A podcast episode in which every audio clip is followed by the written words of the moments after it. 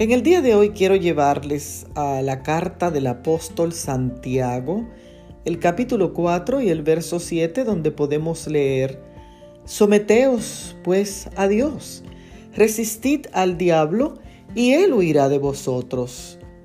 Nuestro enemigo el diablo no nos deja tranquilos, nos quiere hacer caer, separarnos de Dios y que no disfrutemos de la gracia y el perdón que Él nos ofrece.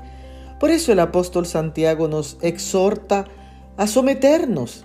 Someterse significa doblegarse y aceptar la autoridad o la voluntad de Dios, sino poner resistencia, dejando de creernos los independientes y los autosuficientes, dejar de confiar en nosotros mismos y comenzar a humillarnos y a depender de Dios.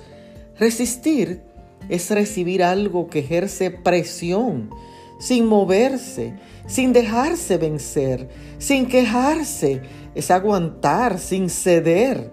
Y si queremos que el diablo huya de nosotros, tenemos que someternos a Dios en obediencia. No discutas, no justifiques tus pecados.